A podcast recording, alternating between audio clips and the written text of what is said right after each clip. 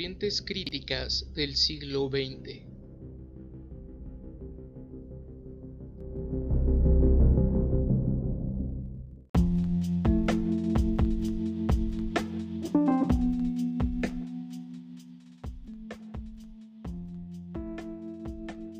La estrategia de la deconstrucción en Jacques Derrida.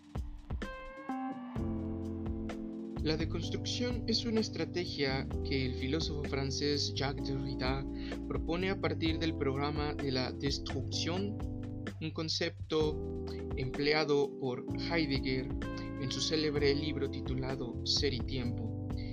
Esta destrucción en, la obra heideggeriana se entiende como un poner de manifiesto el origen de los conceptos ontológicos fundamentales una investigación y exhibición de su partida de nacimiento.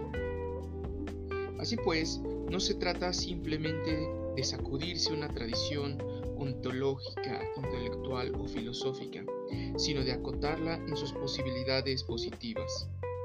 Sin embargo, el término alemán destrucción no tiene las connotaciones negativas, destructivas, que puede tener en francés o en español. Antes bien, alude a un desmontaje, una desconstrucción. Lo que habrá lo que habría que buscar al desmontar las construcciones de la metafísica para Derrida son esas grietas donde la intención de unidad no puede ya cumplirse. Por lo general, esto se revela en las oposiciones o dicotomías conceptuales que ha empleado la filosofía, la ciencia y en general la intelectualidad tradicional. Algunas de estas eh, dicotomías conceptuales son algunas famosas como estímulo-respuesta, emisor-receptor, identidad-diferencia, significado-significante. Estas dicotomías, precisamente, de acuerdo con Derrida, son las encargadas de cubrir ciertos vacíos pues las operaciones de la metafísica, según Derrida, trabajan asegurando la presencia del signo en una escritura donde las oposiciones garantizan que nada falte. Todo es presencia o ausencia, todo es signo o significante, todo es identidad o diferencia. Este aseguramiento dicotómico de conceptos asegura, pues, que todo esté cubierto. Es una negación de las incertidumbres, de las grietas significativas que se van abriendo a veces de manera imperceptible. Lo que busca Derrida al deconstruir estas dicotomías es precisamente poner el dedo en la llaga, mostrar las grietas que están ahí debajo y que tienden a ser negadas o ocultadas por la tradición. La oposición de estos conceptos dicotómicos en la metafísica no es un enfrentamiento, sino una jerarquía y subordinación. En contraste, dice Derrida, la deconstrucción no puede limitarse o pasar inmediatamente a una neutralización.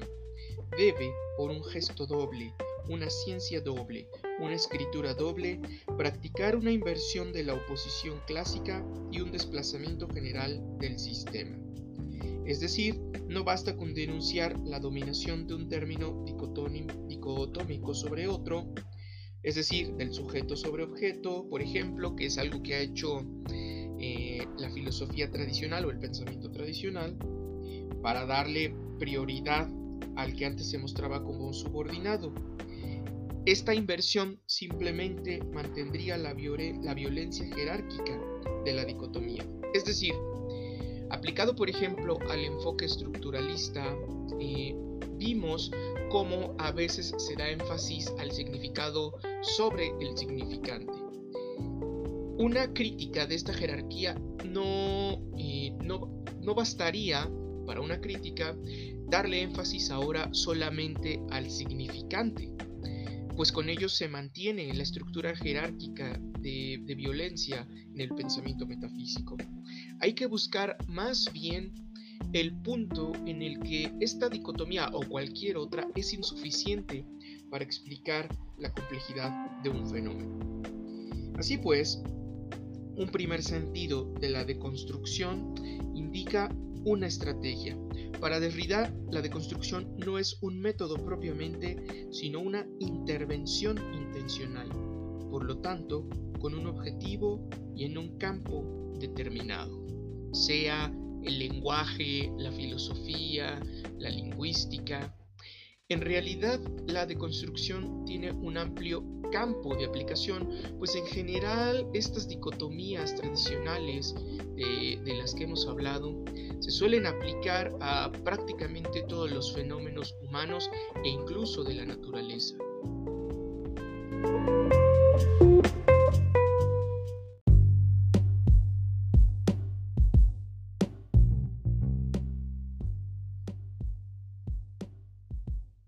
A partir de lo anterior, es importante dejar en claro que, como dice Cristina de Peretti, traductora y analista de la obra de Jacques Derrida, la deconstrucción no significa en modo alguno mera aniquilación o sustitución con vistas a una nueva restitución. La deconstrucción se opone a la simplicidad de una operación semejante. No busca simplemente suprimir toda jerarquía, ya que la anarquía consolida siempre el orden establecido, la jerarquía metafísica. Busca más bien transformar la estructura jerárquica. Todo el discurso dicotómico criticado por Derrida es como un columpio que sencillamente no puede quedar horizontal. Un lado siempre está arriba, aunque sean distintos grados. Esa lógica y estructura es lo que hay que intervenir, desplazar, trastocar o subvertir. Como procedimiento estratégico, la deconstrucción tiene una primera fase, si la podemos llamar así, que consiste en una inversión. Esta inversión muestra la violencia metafísica, el sube y baja nunca horizontal en que predomina un elemento. Por ejemplo, en el debate sujeto-objeto de la epistemología clásica, la deconstrucción busca tomar una posición que favorezca la perspectiva del sujeto sobre el objeto, subjetivistas, idealistas o racionalistas, e, e, e, invertir el sentido de su discurso para mostrar que el otro componente dicotómico también puede dominar, es decir, que el primer orden en cuestión no es el único posible y el establecimiento de su dominancia es arbitrario. Otro ejemplo de esta inversión lo encontramos en la relación entre los conceptos significado y, significante de la lingüística y, del estructuralismo. En un principio dominaba el enfoque del significado y posteriormente un estructuralismo cercano, por ejemplo, al psicoanalista Jacques Lacan, realizó una inversión en la que ahora el significante tendía ser más relevante. Sin embargo, como hemos dicho, esta inversión aún no es suficiente para cuestionar la estructura jerárquica, pues lo único que hacemos es cambiar el elemento dominante. De aquí viene la necesidad de una segunda fase, la cual da paso a la producción propiamente dicha de conceptos desplazados y desfasados con relación a la estructura dominante.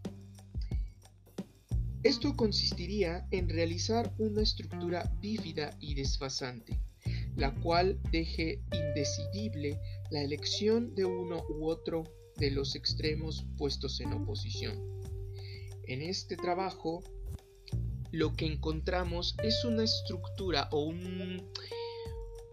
una nueva expresión que en cierto modo no nos permita privilegiar uno u otro elemento. El gran ejemplo a este respecto es la idea de différence. Tradicionalmente, y este fue eh, una deconstrucción hecha directamente por Jacques Derrida, tradicionalmente la filosofía, la metafísica tradicional, la teoría tradicional ha estudiado los fenómenos a partir de categorías como identidad y diferencia. Desde estas dos categorías, pues nada se escapa, ya que las cosas están presentes o ausentes. Pero Derrida pretende cuestionar este orden totalitario. Algunas veces se ha enfatizado la diferencia, algunas veces se ha enfatizado la identidad, pero lo que busca Derrida es justamente dejar indecidible la dominancia de uno u otro elemento. ¿Cómo lo hace? Mediante qué escritura bífida cuestiona la dicotomía entre identidad y diferencia. Derrida echa mano de un desplazamiento en la escritura. En francés, diferencia se dice différence, es decir, difference. Eh, si pudiéramos deletrearlo, se diría D-I-F-F-E-R-E-N-C-E.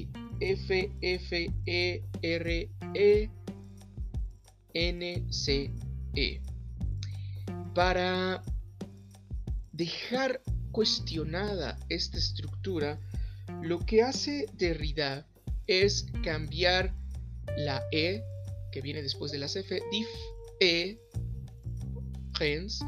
por una A, es decir, difference. Aquí lo interesante es que la estructura modificada suena completamente igual. Tenemos por un lado difference y por otro lado difference. La cuestión es que en el segundo caso, con la A, se está introduciendo un elemento ajeno a la dicotomía tradicional entre identidad y diferencia. Esto parecería insignificante, parecería un, gesto sin mayor importancia. De hecho, es justamente algo que se le ha criticado mucho a Derrida, que a final de cuentas emprende solamente juegos eh, lingüísticos o juegos terminológicos sin, una mayor eh, relevancia. Pero no perdamos de vista lo que pretende hacer Derrida. Cuestionar el hecho de que identidad y diferencia en sentido tradicional agoten toda la explicación. Esto aplica para todos los otros pares de conceptos, sujeto, objeto, significado, significante. Derrida pretende cuestionar que estas categorías dicotómicas lo expliquen y lo agoten todo. En cierto modo, aplicando esto ya a la crítica literaria, podríamos preguntarnos qué pares de conceptos predominan en, todo el análisis literario. Podemos invertir la dominancia de uno de estos conceptos, podemos proponer una nueva categoría que cuestione ese orden jerárquico y que nos haga ver las grietas de lo que una perspectiva tradicional no alcanza a explicar, lo que no permite pensar. Todo esto nos lleva en conclusión a introducirnos en las grietas de nuestro propio discurso y de nuestras propias categorías de análisis.